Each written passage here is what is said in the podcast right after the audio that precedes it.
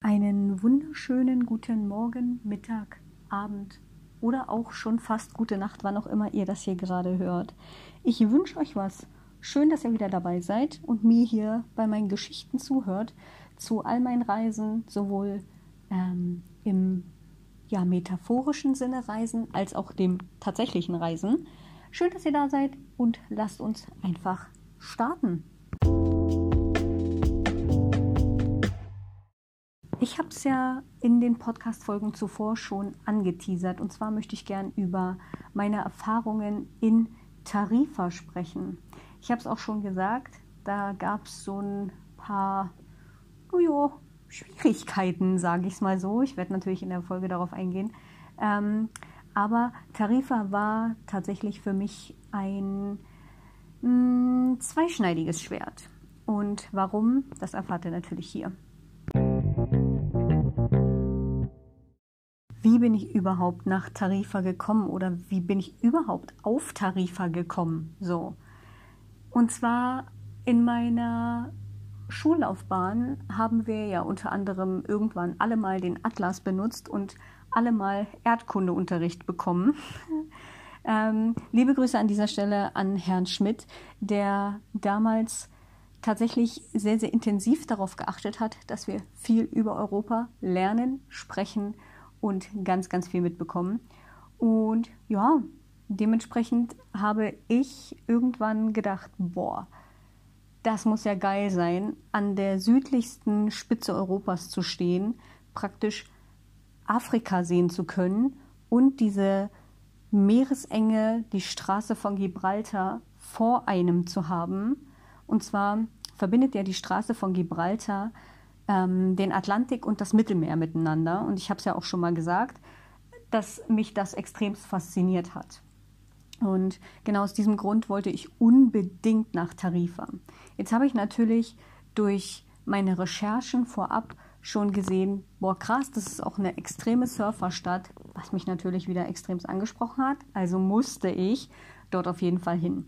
Ich habe mich dagegen entschieden, den westlichsten Punkt Europas zu ähm, betrachten, diesen anzuschauen und habe mich stattdessen eher dafür entschieden, den südlichsten Punkt ähm, Europas anzugucken, weil es einfach mein großer Traum war.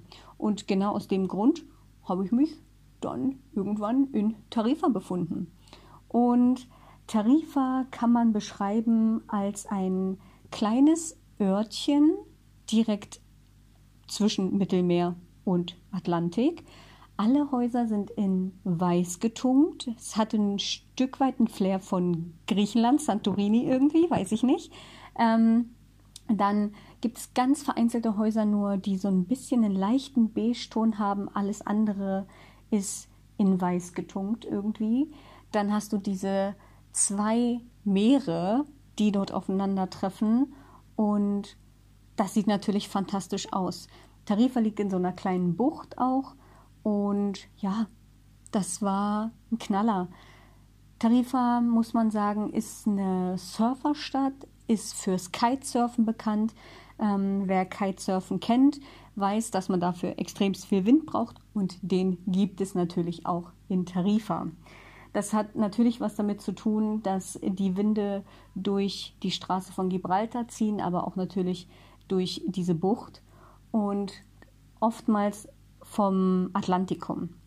Und ja, das merkt man dann natürlich auch, wenn man am Strand spazieren will. Das ist nicht so einfach, ähm, weil einem immer wieder der ganze Sand ins Gesicht und an die Beine und überall am ganzen Körper fegt und klebt. Und ach, also so richtig schöne Strandspaziergänge kann man da tatsächlich nicht machen, es sei denn, es ist wahnsinnig sonnig und ja fast windstill, aber das gibt es in Tarifa tatsächlich gar nicht so häufig. Ähm, Tarifa hat auch einen Hafen, einen großen Fährhafen ähm, und verbindet somit mit der Fähre ähm, Europa und Afrika. Das heißt, man könnte direkt rüber nach Afrika fahren, vorrangig nach Marokko. Ähm, ich habe mich dagegen entschieden, diese Fähre zu nutzen. Erstens, weil sie wahnsinnig teuer war und weil ich nur ganz wenige Tage, ich glaube, ich war nur insgesamt drei Tage in Tarifa und dementsprechend wollte ich da jetzt nicht unbedingt noch nach Afrika rüber für so einen Tagestrip. Das hätte sich für mich irgendwie nicht gelohnt. Und dementsprechend habe ich mich dagegen entschieden, zumal ich auch schon mal, als ich kleiner war, mit meinen Eltern in Marokko war. Und dementsprechend musste ich jetzt nicht für so einen Tagestrip da einfach mal rüberhoppen. So. Ja, ansonsten ja, was kann man in Tarifa sehen? Oh, es gibt ganz viele kleine, niedliche Gassen, die ja natürlich auch in diesem maritimen, mediterranen Look sind und ganz viele kleine ähm, Souvenirläden und Juwelierläden und ja, so kleine Shops einfach und Cafés, die alle natürlich wahnsinnig viel Healthy Food anbieten, wahnsinnig viel Seafood, also ähm, Fisch und, und Meeresfrüchte und ja, generell spanisches Essen einfach, ne? mediterranes spanisches Essen. Das findet man auf jeden Fall in Tarifa. Tarifa, ich habe es schon gesagt, ist auch ein Surfer-Hotspot und genau aus diesem Grund finden sich dort wahnsinnig viele Geschäfte auch mit Surfer-Brands, wie unter anderem hier an dieser Stelle keine Werbung, ähm, Billabong, Quicksilver oder Hurley, was auch immer, all diese ganzen Marken findet ihr dort auf jeden Fall. Ähm, große und kleine Supermärkte, selbstverständlich. Also die Stadt ist auf jeden Fall super, super gut erschlossen. Hat auch einen Busbahnhof, ähm, der allerdings nicht so häufig angefahren wird. Ich glaube, wenn mich nicht alles täuscht, zwei oder dreimal am Tag wird dieser Busbahnhof auch nur angefahren. Also ähm, wer da dann auch ein Ticket braucht. Es gibt da jetzt nicht unbedingt ein Ticket-Office. Ähm, Tickets lieber schon vorab buchen. Ja. Ähm, was kann man noch zu Tarifa sagen? Ja, wahnsinnig viele ähm, Ferienwohnungen und äh, Villen, aber auch Surfer-Hostels. Und in einem davon bin ich untergekommen und das war wahnsinnig schön. Oh mein Gott. Tarifa Surfer Water Residence hieß das. Ich verlinke das auch nochmal in der Beschreibung dieser Folge. Wer da hingehen will, das hatte nicht nur ähm, ein Dormroom, also ein Zimmer mit geteilten äh, Badezimmer und so. Nein, das hatte auch verschiedenste ähm, Zimmerkategorien. Also ein Doppelzimmer, ein Einzelzimmer, all diese ganzen Sachen. Die hatten eine wunderschöne Terrasse mit Blick direkt aufs Meer. Ähm, man hat halt gemerkt, dass die Besitzer dieses Hostels ähm, sehr darauf bedacht sind, dass dieses Surfer-Feeling dort auch rüberkommt. Die ganze Einrichtung war super, super ähm, boho-mäßig, ganz modern, total schick und auch die Küche ganz doll sauber. Also da habe ich mich richtig, richtig, richtig wohl gefühlt. Kann ich nur immer wieder sagen, würde ich sofort nochmal buchen, sollte ich nach Tarifa gehen. Ähm, ich habe für die Unterkunft auch ein paar Bilder gemacht, einfach weil sie mir selber sehr, sehr gut gefallen hat. Und die war auch super zentral. Also, wenn ich von zentral spreche, dann meine ich so zentral, dass ich äh, vom Busbahnhof circa zehn Minuten gelaufen bin, ähm, zum Meer drei Minuten gelaufen bin, zum Supermarkt fünf Minuten gelaufen bin. Also Anbindung, Tipp, Tipp, top. Äh, man hätte auch sein Auto abstellen können. Also pff, wer da auch irgendwie mit dem Van anreist oder was, super viele Möglichkeiten, seinen Van auch abzustellen. Mega. Kann ich absolut nur empfehlen. Ähm, ja, Warum war Tarifa dann trotzdem aber für mich ein zweischneidiges Schwert? Und zwar habe ich mich ähm, jetzt erst vor kurzem dazu entschieden, überhaupt diese Erfahrung mit euch zu teilen, weil sie sehr, sehr persönlich für mich ist. Und ja, ich da aber einfach drüber sprechen muss, um euch zu sagen, dass auf Reisen nicht immer alles cool ist und nicht immer alles Friede, Freude, Eierkuchen und man auch Sachen erlebt, die eben an die Substanz gehen ähm, und wo man einfach mal aufschreckt und wieder merkt, wie dankbar man für sein Leben eigentlich sein sollte, weil einfach unvorhergesehene Dinge passieren können, mit denen man einfach nicht rechnet. Und genau das war bei mir auch der Fall. Ich bin einen Nachmittag an den Strand gegangen und dachte mir so, oh, ich will einfach ein bisschen am Strand entlang spazieren und ja, mir gar nicht viele Gedanken machen, einfach das mal nur genießen und ein bisschen laufen. Auf jeden Fall bin ich an diesem ganz weißen, pudrigen Sandstrand entlang gelaufen und dachte mir aber irgendwann, oh nee, also ich ziehe jetzt hier meine, meine Flipflops bzw. meine Birkis aus und ähm, laufe einfach ein bisschen entlang des Wassers.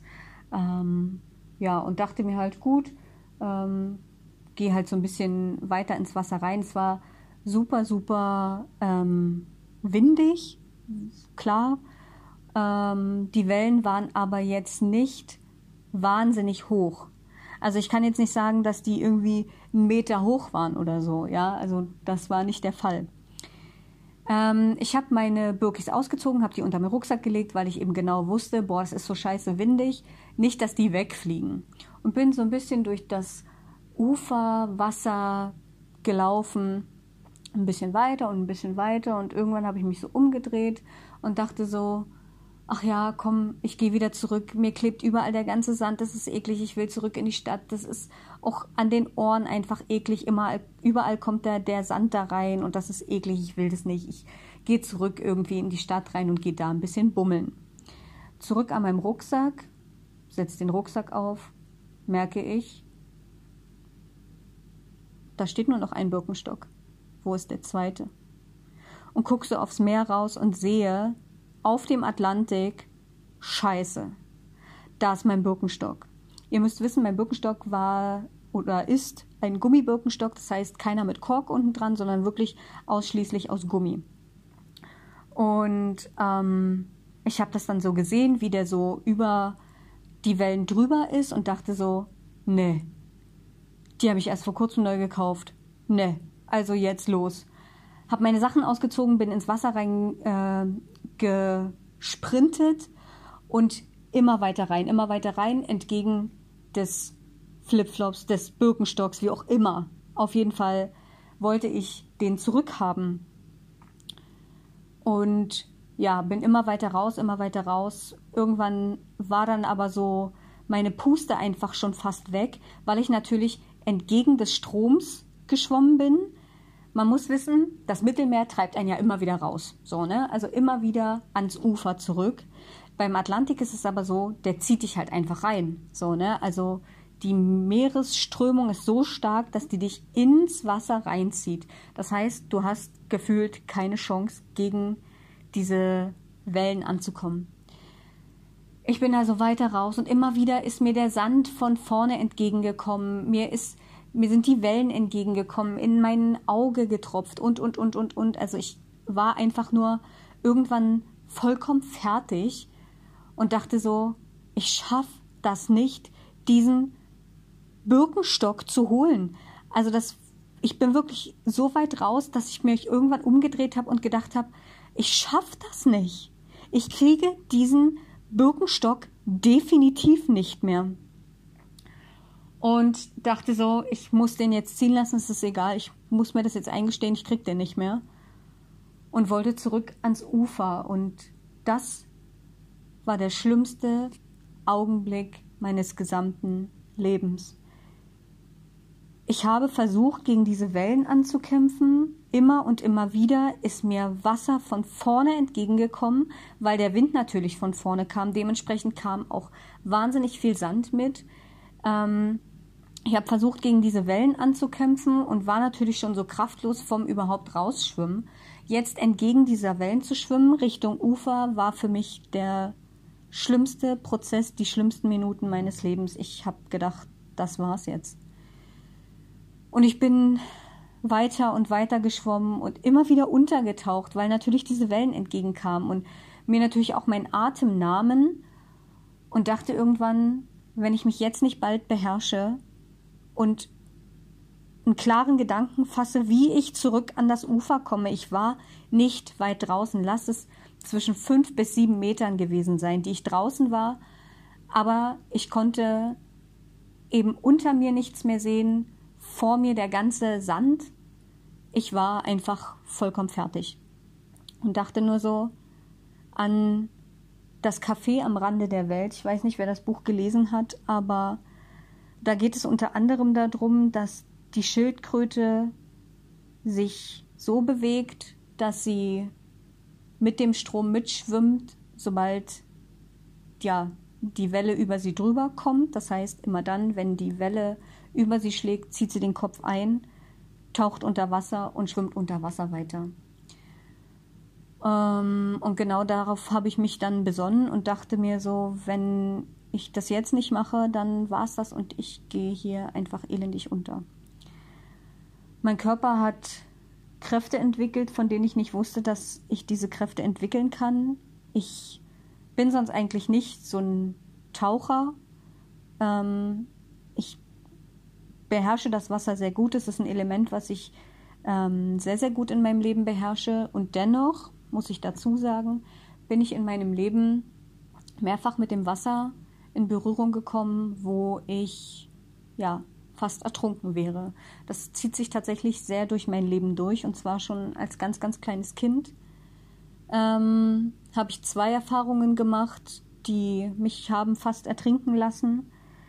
Ich habe aber auch in ja, meinem Erwachsenenalter, und zwar 2017, bei meiner Thailandreise eine Erfahrung gemacht, ähm, die auch, ich will jetzt nicht sagen, dem Ertrinken nahe kommt, aber einer ja schon sehr atemnehmenden, ähm, atemberaubenden ja, Erfahrung und das nicht im positiven Sinne. Ähm, ja, dementsprechend war ich total, ja, ich war platt einfach. Ich meine, ich würde jetzt nicht darüber sprechen, wenn ich das Ganze nicht überlebt hätte. Ich bin nach einem Kampf tatsächlich ans Wasser zurück oder ans Ufer zurückgekommen. Ähm, als ich dann stehen konnte, habe ich mich einfach nur versucht, aus dem Wasser rauszurobben. Ich hatte überall Dreck im Gesicht. Ich saß am Ufer und musste tatsächlich auch erstmal das ganze geschluckte Wasser, was ich hatte, ausspucken und ja, ausspeien. Ich hatte so viel Dreck im Gesicht, ich war vollkommen fertig. Ich habe mich an das Ufer gesetzt und musste erstmal tief atmen.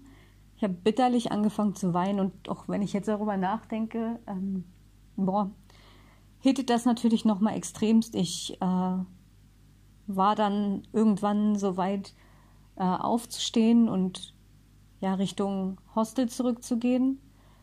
Als ich weit genug weg vom Meer war, habe ich dann noch erstmal eine Sprachnotiz an meine Eltern aufgenommen und das tatsächlich unter Tränen, weil ich einfach das war halt einfach eine Nahtoderfahrung, die ich so nicht mehr machen möchte. Ähm, das hat mich tatsächlich sehr mitgenommen.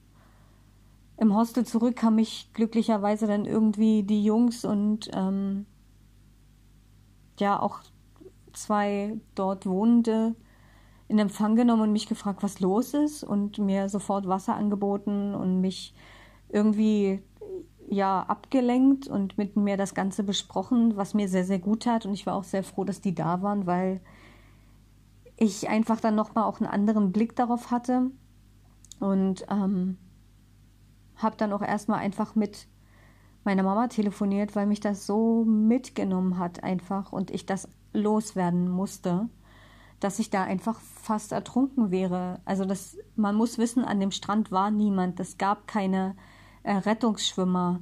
Ähm, es hing die rote Flagge draußen, was natürlich symbolisiert, dass man nicht ins Wasser reingehen sollte. Mein Schuh war aber am Anfang nicht 20 Meter weit draußen, sodass ich gedacht hätte, ja, ich krieg den jetzt nicht mehr oder so, sondern der war nicht weit vom Ufer entfernt und ich dachte mir mit jeder Sekunde, ja klar krieg ich den, das ist ja gar kein Problem. Je mehr Wind allerdings kam, desto mehr ist natürlich so ein leichter Schuh auch weiter aufs Meer rausgetrieben. Und das war so eine Erfahrung, wo ich sage, ähm, einmal und bitte nie wieder. Und das ist aber etwas, was ich auf jeden Fall mit euch teilen möchte, weil man so Naturgewalten nicht unterschätzen sollte, das Wasser vor allem nicht unterschätzen sollte und sich immer bewusst werden sollte darüber, wie viel Power so eine ja so ein Meer auch einfach haben kann. Ähm, auch wenn man denkt, ja, da kann man noch irgendwie ein paar Meter rausschwimmen und noch weiter und noch weiter. Ich habe da für mich auf jeden Fall daraus gelernt, ähm, sobald eine rot-gelbe Flagge irgendwo hängt, werde ich nicht mehr das Wasser betreten. Das ist für mich ganz klar. Ähm, ich werde mich maximal nass machen, aber das Wasser darin betreten werde ich auf jeden Fall nicht mehr. Das ist für mich ganz klar, daraus habe ich gelernt. Ähm, es gibt nicht umsonst diese Flaggen. Jetzt, wenn ich rückdenke, dann weiß ich natürlich, wie dumm es von mir war, wie dumm das einfach war, wegen so einem dämlichen Schuh sein Leben zu gefährden. Selbstverständlich ist das einfach nur dumm. In dem Moment denkst du aber nicht daran. Du denkst, ach ja, klar, du kriegst diesen Schuh und fertig ist. Es war aber leider einfach nicht der Fall. Und ja, ich bin sehr froh, dass ich das überlebt habe. Ähm, rückwirkend habe ich für mich entschieden, dass ich, wenn ich zurück irgendwann in Deutschland bin und ich einen festen Job wieder habe und die Zeit auch dafür habe, werde ich einen Rettungsschwimmer machen weil ich auch in Valencia beobachtet habe, wie Menschen leichtsinnig aufs Meer raus sind und dabei fast ertrunken sind, mit einem Jetski gerettet werden mussten. Und das hat mich natürlich sofort daran erinnert, wie ich dort auch im Wasser draußen war und mich hätte niemand retten können. Und genau aus dem Grund habe ich mich entschieden, den Rettungsschwimmer zu machen. Das ist meine Lehre aus diesem Ganzen. Ich möchte gern Leben retten. Ähm, wann auch immer das gebraucht werden kann oder nicht, das ist egal. Ich will das einfach für mich machen, um aus dieser ganzen Misere etwas Positives draus zu ziehen. Ich habe mir am gleichen Tag noch einen Ring gekauft mit einer Welle und einer Sonne oben drüber, die für mich oder dieser Ring symbolisiert für mich ganz klar, dass ich da einfach unfassbar viel Glück hatte und mich der Sonnenschein einfach ja oh, wartet kurz, dieser Sonnenschein einfach, ähm, ja, gerettet hat. Sagen wir es einfach so. Dass da immer ein Licht am Ende des Tunnels war und dass man daraus einfach das Positive ziehen soll. Genau das nehme ich mir jetzt einfach mit. Und ich bin unfassbar dankbar, dass ich noch am Leben sein kann, weil ich einfach schon an mir mein Leben habe vorbeiziehen sehen. Und ja, deswegen bitte passt immer auf euch auf. Unterschätzt die Naturgewalten einfach nicht. Und bleibt lieber ein bisschen weiter vorne. Auch wenn ihr gern schwimmen gehen wollt bei Wellen oder weil ihr unfassbar viel Spaß habt, in den Wellen zu planschen. Auch ich bin so, auch ich liebe das, über hohe Wellen zu springen und, und, und, und, und. Aber das hat mir einfach mal mehr gezeigt, dass ich, ja, dass ich auch nur ein kleiner Fleck auf der Erde bin und sich die Natur alles zurückholt. Ja, das an dieser Stelle und damit sage ich Dankeschön fürs Zuhören und wir hören uns an anderer Stelle einfach wieder. Bis ganz bald.